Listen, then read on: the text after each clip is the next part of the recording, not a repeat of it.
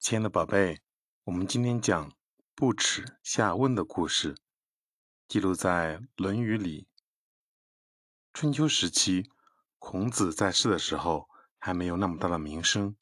那时他非常谦虚好学，有什么不懂的地方，就会随时向身边的人请教。有一次，孔子到太庙里参加鲁国国君祭祖的典礼。太庙是供奉国君祖先的地方。这里摆放的每件东西，这些东西摆放的顺序、位置都有特殊的含义。孔子走进太庙之后，每看到一个物件，都要问一问陪同的侍从。有人听说了这件事，就在背后嘲笑孔子：“谁说他懂礼仪呀？他进了太庙之后，见到什么都要问一问。”孔子听说后，并没有生气，而是很平静的回答。我见到什么都要问清楚，这就是礼仪呀。如果我什么都不知道，还不肯问别人，做错了事不就失礼了吗？孔子不仅自己谦虚好问，善于学习，而且很推崇谦虚学习的精神，对爱学习的人评价很高。魏国有一位大夫，名叫孔瑜，他去世之后。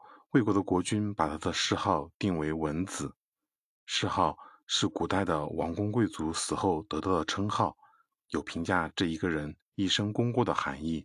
所以呢，古人对谥号很是看重。孔子的学生子贡也是魏国人，在他看来，孔瑜的一生配不上那么高的评价。于是子贡问孔子：“老师，我想向你请教，孔文子。”凭什么称得上文呀？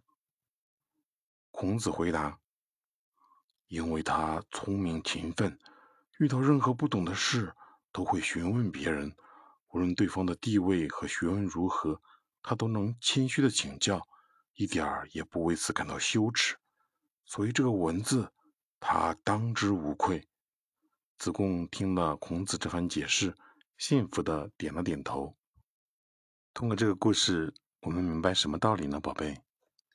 在学习的过程中，遇到不懂的问题，要像孔文子一样，谦虚的向人请教。尤其是当成绩不如你的人，某方面强过你时，你也要勇于向他们请教，这样才能学到更多的知识。千万不要不懂装懂，或者存在优越心理，觉得向不如自己的人请教有失身份。如果你不问，不仅会给你的学习带来压力。而且也会让你的学习成绩逐渐落后，甚至掉队哦。